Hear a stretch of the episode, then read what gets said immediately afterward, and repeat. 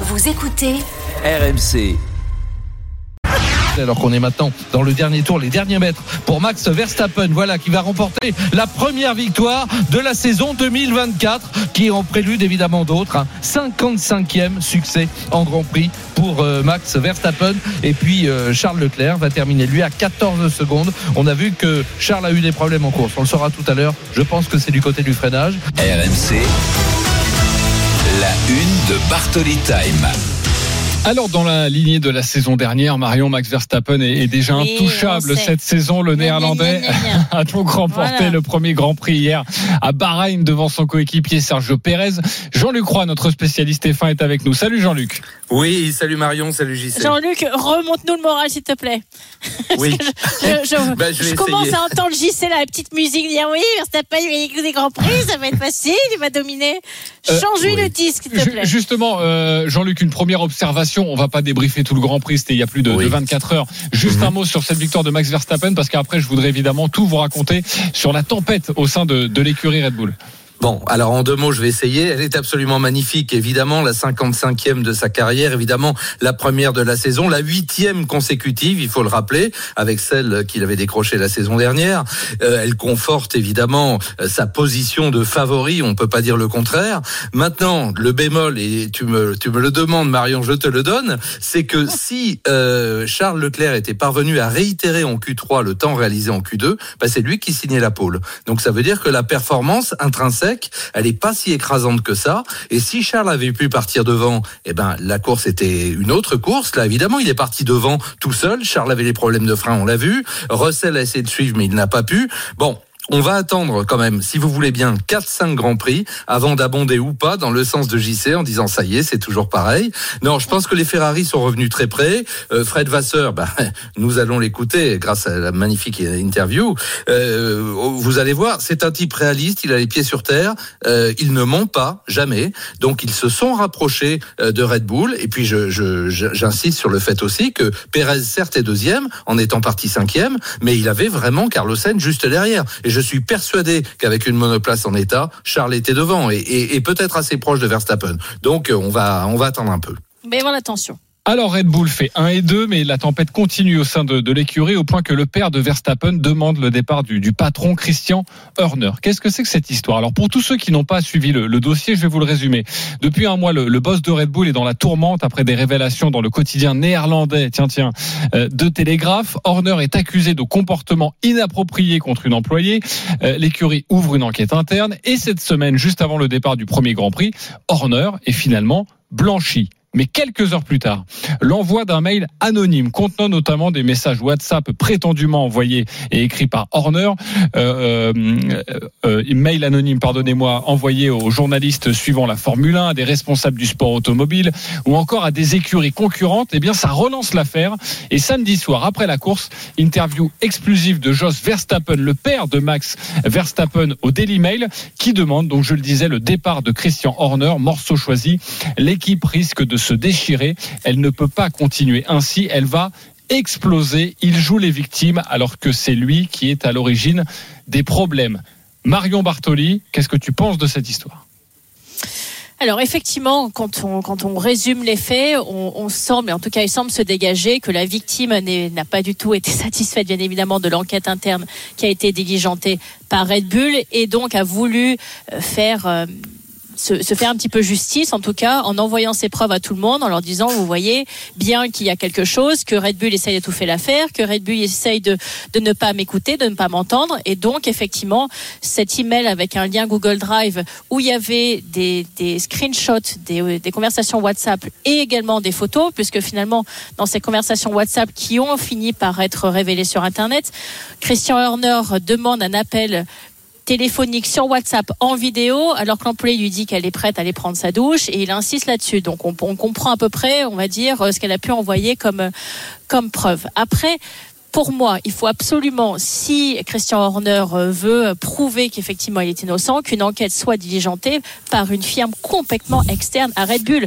Une enquête interne à l'intérieur de Red Bull, tout le monde se dit, oui, ben, entre guillemets, voilà, Christian Horner, c'est le patron phare, on va pas le virer maintenant, ça fait un scandale de plus, donc on étouffe un petit peu ça. S'ils veulent arriver à être blanchis et à retrouver une espèce de sérénité au sein de cette équipe, il faut absolument que l'enquête soit diligentée par Formula One, par la FIA. Et d'ailleurs, Jenna Fryer, par exemple, qui est son assistante, qui est l'assistante personnelle de Christian Horner, euh, s'en est même émue et a suggéré qu'effectivement, une enquête externe, cette fois-ci, à Red Bull, soit diligentée. Alors après, quand j'entends euh, les, euh, les réflexions de Toto Wolff et Zach Brandt, c'est là où je pense qu'on va être assez aligné avec Jean-Luc. Je pense que c'est pas à eux de commenter ce genre d'affaires. En revanche, Christian Horner. Ils ont déclaré qu'il y avait besoin de transparence dans cette histoire. Notamment.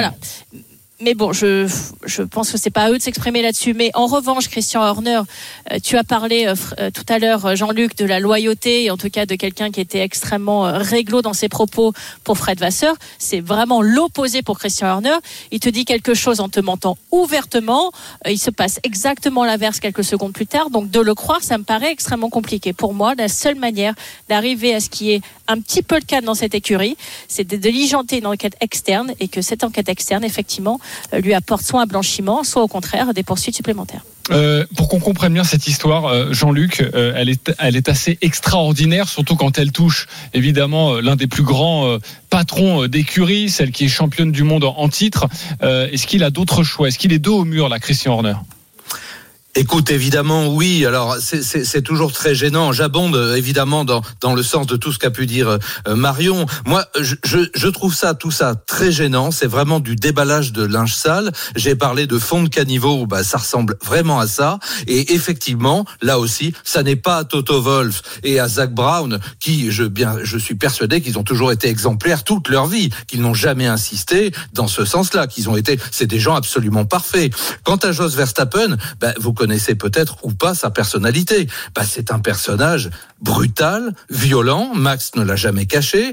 Euh, il a subi pique-pendre quand il euh, justement était en karting, etc. Il a notamment raconté, c'est un euphémisme, une fois où il avait commis une erreur. Il était en tête d'une course de karting en Italie. Tenez-vous bien. Il remontait en voiture tous les deux. Son père ne lui a pas adressé la parole pendant 1500 kilomètres. Et puis ça, c'est vraiment ce qu'on appelle un euphémisme. Je crois qu'il lui mettait carrément des Et je, si je me permets de le dire, c'est parce que Jos Verstappen a tapé sur la figure de parents de d'autres pilotes de karting. Et il a même eu des ennuis avec la justice pour ça. C'est facile à retrouver. Donc, si vous voulez, voilà le genre de personnage. Oui, là, je l'habille hein, complètement. Alors, ça a été un honnête pilote de Formule 1, mais on va pas le juger là-dessus. Il a terminé troisième une fois et sixième sur une grille de départ. Il a fait une carrière tout à fait correcte, 107 Grand Prix. Il n'y a pas grand-chose à dire et c'est pas là-dessus. Mais c'est un personnage, j'allais dire, euh, ambigu. Euh, c'est un personnage qui là aussi, bah, vous, tu, sais, tu connais ça en tennis parfaitement, Marion. Les parents de,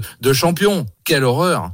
Alors, effectivement, il est parfois, mais après, il y a d'autres parents qui se comportent extrêmement bien avec leur enfant, mais c'est vrai que je, je, comprends totalement ce que tu veux dire. Et effectivement, Jos Verstappen a, une personnalité qui est extrêmement controversée et qui fait preuve, certaine, oui, mais fait preuve certainement de Voilà, mais qui fait preuve certainement de vouloir protéger son fils en disant je veux pas qu'il y ait un scandale de plus qui éclabousse sur euh, sur l'écurie où mon fils a quand même son nom complètement associé.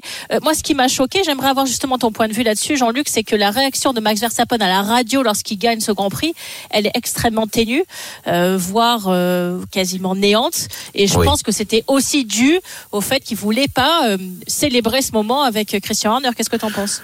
Bah, Oui, c'est une situation gênante pour pour tout le monde, pour tous les sportifs j'allais dire, pour tous ceux qui aiment la Formule 1, parce que c'est un sport absolument euh, passionnant. Là, on se retrouve dans un autre domaine. Tu sais, euh, je, sais bien que je vais, je vais pas me faire des amis en disant ça, mais ça, c'est pour moi les conséquences quand même directes de Netflix et de tout ce qu'il y a autour. C'est-à-dire qu'on crée des personnages et Horner a joué avec ça, lui aussi. Hein. Il a ouvert la porte, il a, il a permis qu'on pénètre dans son intimité. Donc quand on, on mélange un petit peu tout, c'est-à-dire qu'on met pas de barrière entre sa vie personnelle et sa vie professionnelle, ben on peut en arriver à des débordements de ce genre. Alors encore une fois, et j'aurais dû commencer par là, s'il est coupable de quoi que ce soit, il doit être puni, euh, il doit démissionner, il doit être poursuivi. On est tous d'accord, on va même pas le dire, c'est une évidence. Et tu as raison, Marion. Peut-être faut-il une enquête tout à fait extérieure sur les faits. Bon, que je sache aussi, même si effectivement tout ce qu'il a fait était horrible, il ne l'a pas agressé physiquement, c'est déjà une chose. Ça ne veut pas dire qu'il faut pas le condamner, hein, mais je veux dire,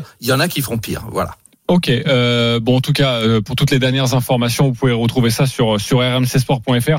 C'était euh, important d'en parler dans, dans, cette émission parce que forcément ça secoue le monde de, de la Formule 1 euh, et on, on, rappelle que, que Red Bull euh, voilà est prétendant au titre suprême évidemment, mais que ça pourrait se compliquer dans, dans les prochaines heures. Alors pour le premier Grand Prix de la, la, saison derrière les Red Bull, les Ferrari ont fait 3 et 4 cette semaine. Marion, tu as rencontré Fred Vasseur, le patron de la Scuderia, pour, un, pour un entretien exceptionnel. Euh, alors c'est très rare euh, qu'il accorde une si longue interview. Évidemment, tu voulais euh, parler avec lui, notamment du, transfert du siècle, Lewis Hamilton, qui rejoindra son équipe en 2025. Fred Vasseur nous dit tout. C'est une exclusivité. Bartoli Time. Bonjour Frédéric Vasseur, merci infiniment de prendre un petit peu de votre temps. Je sais, je sais que vous êtes extrêmement occupé et d'avoir surtout accepté mon invitation. La moitié des pilotes de la grille de F1 vous doit une place sur cette grille. Vous êtes bien évidemment quelqu'un qui compte énormément dans l'histoire de la Formule 1. Vous avez d'ailleurs passé six ans chez Alfa Romeo. Vous êtes aujourd'hui directeur de l'écurie la plus prestigieuse au monde, celle de Ferrari. Aujourd'hui, vous êtes à la tête de la plus grande écurie du monde. Aucune équipe n'a un tel palmarès dans aucun autre sport. Celle avec la plus grande histoire aussi, puisque Ferrari est la seule écurie à avoir pris part à toutes les saisons de F1 depuis 1950.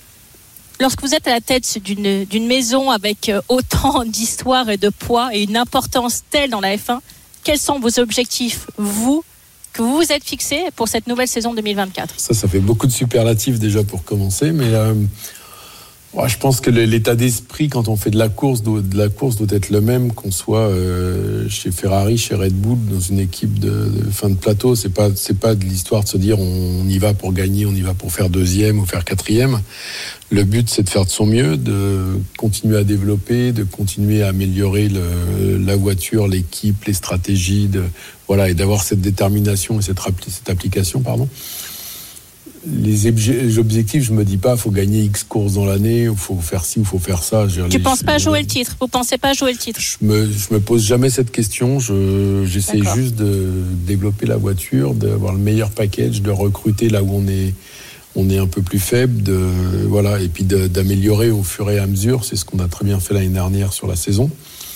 Et puis les résultats viendront. Enfin, il ne faut pas se concentrer sur euh, un objectif de gain de temps autour. Et puis une fois qu'on l'a atteint, on va se reposer, on part en vacances. C'est pas. Euh, je, je pense que c'est l'état d'esprit, ça doit être toujours de faire mieux. En tout cas, les, les gens autour de nous, que ce soit Red Bull, Mercedes, McLaren ou autres, ils auront cet état d'esprit. Donc même si ça se passe bien au début, il faut surtout pas qu'on se relâche. Alors Frédéric, je ne sais pas si vous le saviez, mais maintenant je vous le dis, je suis la plus grande fan, et vous pourrez demander à RMC, je, je les saoule tous les jours avec ça, je plus grande fan intergalactique du monde entier, de l'histoire de Lewis Hamilton. Donc forcément, il y a un mois, lorsque j'ai entendu cette véritable déflagration dans le monde de la Formule 1, mais également dans le monde du sport en général, parce que même l'action Ferrari a bondi à Wall Street. Avec la venue de Lewis Hamilton, qui allait vous rejoindre la saison prochaine, franchement, j'aurais aimé être une petite souris pour savoir comment ça s'est passé. Alors, est-ce que vous pouvez nous donner, sans bien évidemment dévoiler les secrets confidentiels, mais quelques petits détails sur le, ce transfert du siècle Ouais, alors déjà, faut pas tout confondre. Le, le bon de l'action Ferrari était euh, euh, avant tout lié au fait qu'on a publié le même jour des résultats financiers exceptionnels. Ah, ça c'est parce que c'est toutes les Ferrari que j'achète, vous voyez. Donc du coup, je fais tourner la, je fais tourner la boutique aussi. Voilà. bah, comment ça s'est fait C'est que je, Lewis a roulé pour moi il y a une vingtaine d'années maintenant, F3 en F2. On avait gagné les deux titres ensemble et on est resté euh, tout au fil des années assez proches. Et puis que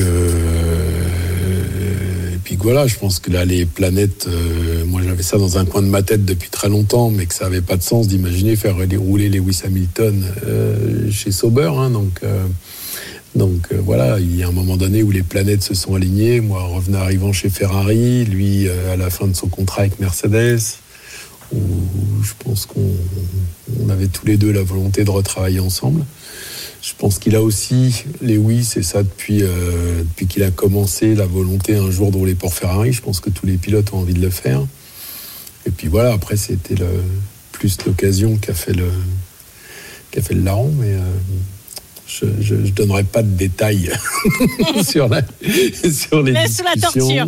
Non, bon, Il, ne, ne, parlera pas. C'est vrai, Frédéric, on a parlé de ce transfert comme le transfert du, du siècle. À partir de, de, quel moment, sans dévoiler donc évidemment ses secrets, mais vous avez commencé vous à y croire, à vous dire bah, c'est possible. Lewis Hamilton peut venir chez Ferrari. Est-ce qu'il y, y, a eu un point de bascule? Honnêtement, non, parce que de ce genre de discussion, ça peut échouer jusqu'à la, à la dernière minute.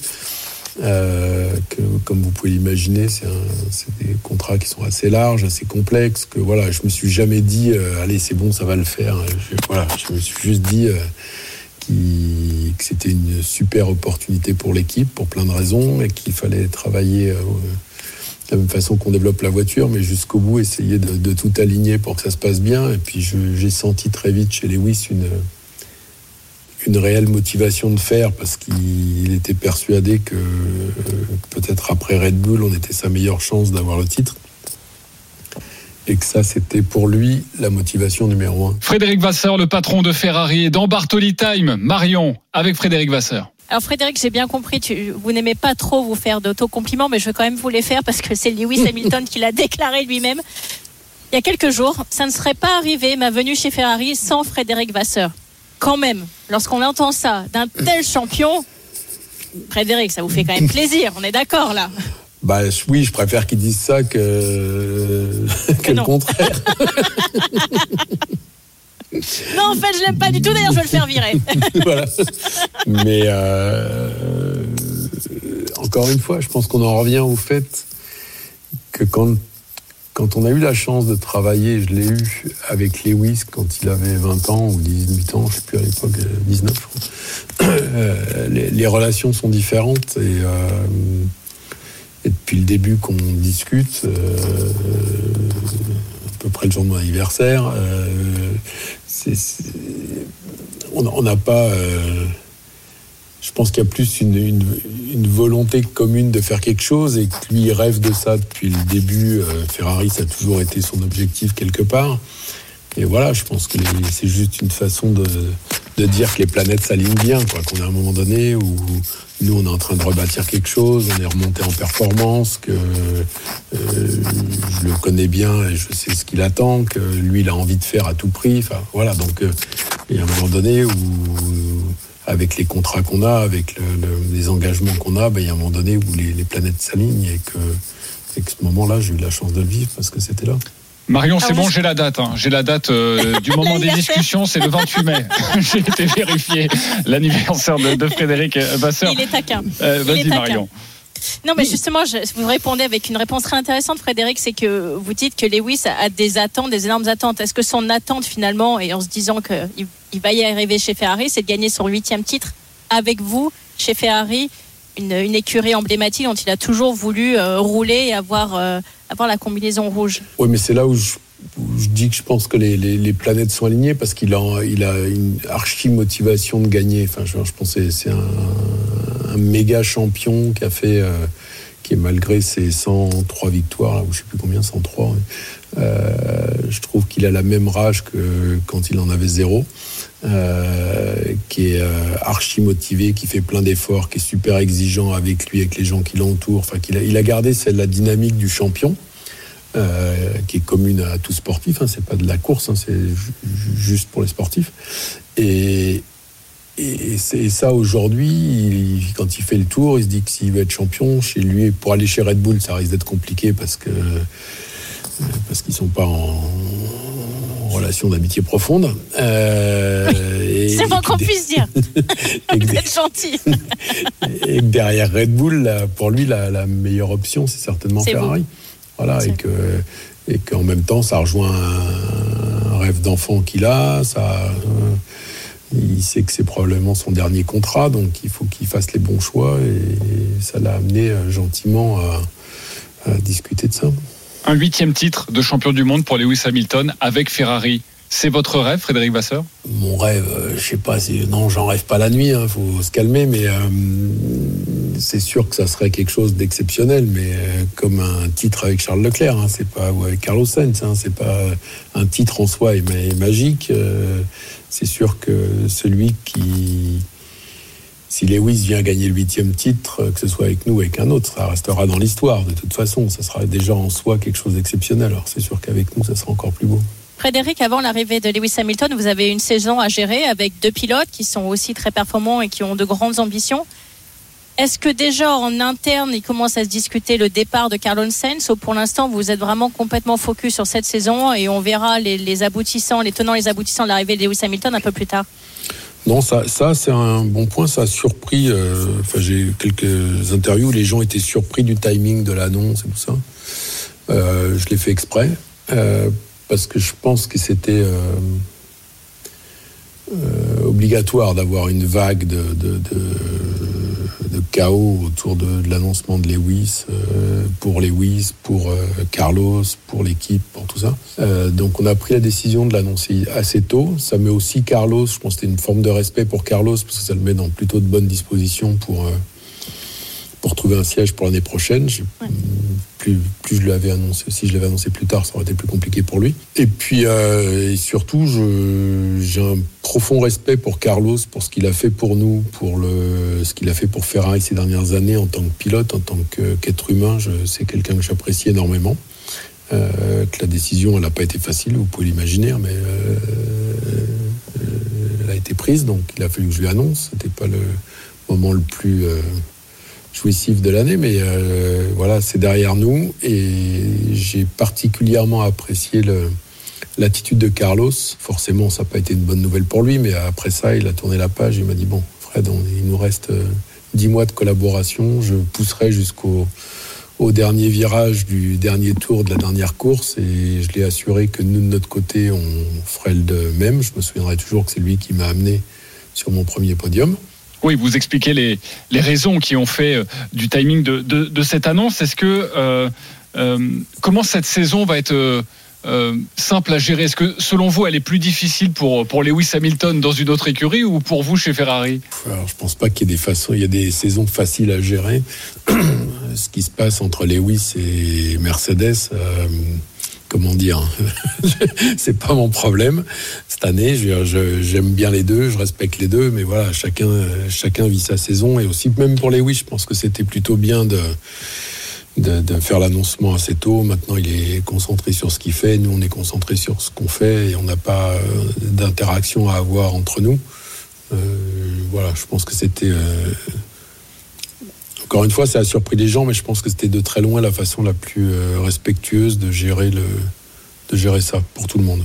Le patron de Ferrari, il est français, il s'appelle Frédéric Vasseur et il est ce soir notre invité exceptionnel dans Bartoli Time. Marion, une autre question. il y a bien évidemment aussi Charles Leclerc que vous connaissez, vous l'avez dit depuis extrêmement longtemps, depuis ses mhm. années karting pour lui aussi d'avoir l'arrivée de quelqu'un avec autant d'expérience comme Lewis Hamilton, même si bien évidemment chacun a son ego et chacun considère qu'il est le meilleur pilote, mais quelle a, quelle a été sa réaction plutôt de se dire euh, génial, fantastique, je vais avoir un coéquipier à côté duquel je vais pouvoir peut-être apprendre des petites choses ou, euh, le voit plutôt comme entre guillemets une concurrence énorme bah Charles, ça a été un des de très peu de personnes au courant des discussions assez tôt parce que je, c'était important pour moi d'avoir tout le monde à bord. Hein.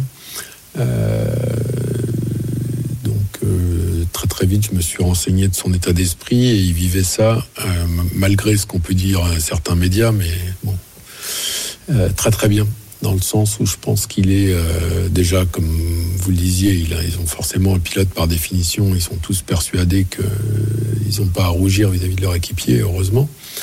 Euh, mais il est aussi conscient qu'il a énormément à apprendre euh, de, Lewis, de son expérience, de sa faculté à gérer tout ce qui se passe en dehors de la voiture. Et je pense que là-dessus, pour Charles, c'est une opportunité aussi.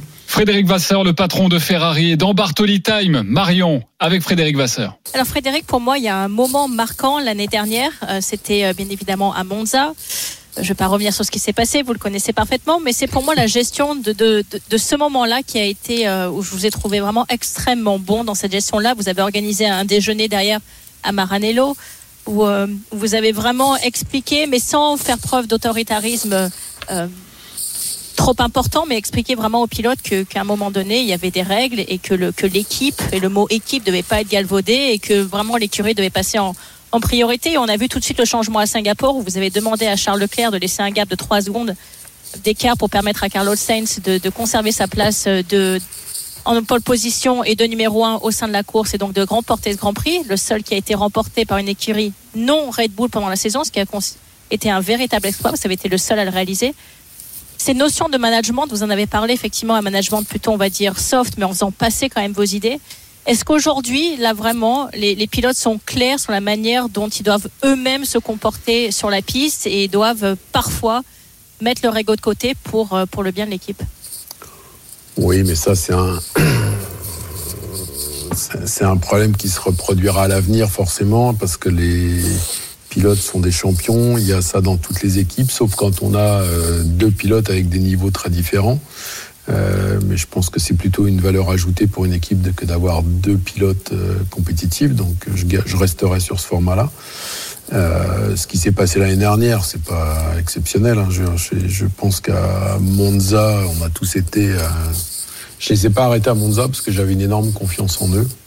Et je pense qu'à ce moment de la saison, ça aurait été très mal vécu et très, très difficile à gérer pour l'avenir euh, que de donner des consignes. Euh, mais effectivement, ça a été un peu loin parce qu'ils se sont laissés euh, emmener chacun dans leur coin à en faire un peu plus et qu'on est passé pas loin de la, boulette. Donc effectivement, on s'était vu, mais il n'y avait pas, il y avait pas mort d'homme. Hein. C'est bien, on fait un débrief après chaque course. là, je leur ai dit ce que j'en pensais. Ils ont pas moufté. Euh... pas Non, non, mais c'était clair en plus, il n'y avait pas à polémiquer. Et je pense que ça a été assez constructeur dans notre, euh, dans notre retour de fin de saison. Le, le, le fait qu'il n'y ait pas eu de consigne, qu'il qu ait eu le. On n'a pas décidé qui est, qui est premier, qui est deuxième. On n'a pas. On les a laissés se, se battre. Alors heureusement, ça, ça, a pas mal tourné, hein, mais ils ont, ils ont eu. Moi, je leur faisais énormément confiance, je leur fais toujours énormément confiance et ils ont senti ce jour-là qu'on leur faisait confiance. Et je pense que ça fait partie de notre capacité à, revenir sur la fin de l'année, puisqu'à partir de là, je crois qu'on a fait 80% des, pôles. Donc, euh, je, pense que c'était un, bon moment de l'année. Et effectivement, la course suivante, Singapour, ça n'a pas été que de que de demander à Charles de faire un écart sur, euh, sur Carlos, hein, parce qu'on l'a aussi fait partir en pneu soft. On savait que c'était pas le bon choix, mais on l'a fait partir en pneu soft pour qu'il soit capable de doubler Russell au départ et, de rester devant. Enfin, toute la stratégie de course des deux voitures avait été bâtie autour d'un travail d'équipe. C'est pour ça que je, je, trouve que la victoire de Singapour a été euh, a été une, super étape dans notre saison parce que ça a été euh, à la fois euh, en termes de performance euh, une pôle, pôle et victoire, ça a été un, super travail d'équipe, une, super démonstration de Carlos de lucidité en course. Donc ça aurait pu faire un et deux si Charles n'avait pas été bloqué au, pit stop. Donc je, pense que la course de Monza en elle-même a été assez pas formatrice, mais a, été assez la, a plutôt été la base de la construction de l'équipe sur la fin de l'année. Frédéric Vasseur est notre invité exceptionnel ce soir dans Bartoli Time avec Marion Bartoli. Marion, je sais que tu voulais parler de, de la nouvelle vie désormais de Frédéric Vasseur. Frédéric, j'aimerais me concentrer un petit peu sur vous, sur l'homme, sur l'humain. Vous êtes arrivé chez Ferrari en prenant la place d'un manager italien. Vous ne parliez pas forcément très bien italien, ou en tout cas pas beaucoup. Il y avait quelques réticences de la part du tifosi, et on sait très bien que les tifosi ont une importance colossale dans l'histoire de la marque. Malgré cela, vous êtes arrivé en quelques mois à complètement inverser la tendance, à vous faire adouber par eux et à gagner leur confiance. Ça doit être aujourd'hui quand même un sentiment d'une satisfaction immense. Peu de managers sont arrivés à faire cela. Je, je pense notamment à Jean Todt, bien évidemment, les années précédentes chez Ferrari. Euh, ouais, pareil, c'est pas le genre de question que je me pose le matin, moi. Euh, j'ai pas eu le sentiment au départ que c'était difficile. Peut-être que le fait de ne pas parler l'italien, je les comprenais pas. Donc... C'était plus simple. On n'a pas fait les je... traductions, vous avez épargné ça. non, mais honnêtement, le fait de ne pas parler italien, c'est aussi une, une, bonne façon de se préserver de la, de la, presse et de la pression de la presse italienne. Mais euh, Non, j'ai l'impression que l'équipe, euh, je les connaissais bien avant parce que j'ai été client via Alfa Romeo pendant de nombreuses années, que j'ai côtoyé à plusieurs reprises le Scuderia dans le passé. Enfin voilà, donc euh, je suis pas arrivé en terrain inconnu. Je pense qu'on peut pas anticiper ce qui va se passer quand on arrive chez Ferrari parce qu'il y a une telle ferveur qui a nulle part ailleurs. Enfin, a- j'ai fait euh, 32 ans de course maintenant. Euh, C'est la première fois de ma vie où j'ai euh, le matin, il y a des gens qui attendent euh, en dehors de l'usine pour faire une photo et le soir, quand on part, il y en a qui sont toujours là pour faire une seconde photo. Ça, on l'a dans aucune équipe. Après, la pression, euh, je, l'ai toujours eu dans ma vie. Je quand j'étais chez Alfa Romeo, j'avais la pression parce que au départ, c'était une histoire de survie de l'équipe. Et puis, euh, quand j'étais chez Renault, c'était pareil au départ qu'il fallait lancer quelque chose. On- la pression, on l'a et c'est pas, il n'y a pas de degré de pression euh, plus ou moins élevé ou plus ou moins. Moi, je fais de la course pour gagner. La pression, j'ai pas besoin des autres pour me la mettre. Alors Frédéric, ça sera ma dernière question. Mhm. Mon rêve de, de petit enfant, c'était de remporter Wimbledon. Mon rêve aujourd'hui de journaliste, c'est d'interviewer Lewis Hamilton. Donc euh, vous l'aurez compris, je suis remontée même Alors, jusque très très loin, puisque je suis arrivée à avoir Tom Cruise dans mon émission. Et je sais que Lewis Hamilton avait demandé à genoux à Tom Cruise d'avoir un rôle dans Top Gun Maverick. Donc j'ai même demandé à Tom Cruise de m'aider éventuellement à organiser un, un interview avec Lewis Hamilton. Pour l'instant, pour l'instant, demande infructueuse. Alors je me dis, comme je, je l'ai compris que tu es très proche de lui, si éventuellement, à l'occasion, vous pouvez lui glisser un petit mot en lui disant qu'il y a une petite française assez gentille qui a très envie de l'interviewer et qui a gagné Wimbledon, ça serait super simple. Voilà. Ça, ça devrait pouvoir se faire, ça. Ça, c'est certainement remercie plus facile que de gagner Frédéric. Wimbledon. Ça, Ah, vous c'est savez, pour parfait. l'instant, je- j'y suis pas arrivée encore, hein, donc je le dirai après. Frédéric, j'en profite. Vous connaissez bien Zidane ou pas? Parce que c'est mon rêve à moi. Non, non, alors là, désolé. euh, Vous pourrez rien faire. C'est mort. Bon, c'est bon. mort, j'essaie de demander rien. Alors moi, je sais ce qu'on peut vous souhaiter, c'est Forza Ferrari. Pour terminer tranquillement une, une belle interview. En Voilà. tout cas, je, je vous remercie infiniment pour votre temps. Merci beaucoup, Frédéric Vasseur. J'espère que vous avez passé un bon moment. Nous, en tout cas, Oui, on s'est très bon. régalé. Ok. Merci bien. beaucoup. Merci beaucoup. Merci. Allez, merci à vous. Et voilà pour l'interview de Frédéric Vasseur à retrouver en intégralité en podcast avec évidemment Marion Bartoli.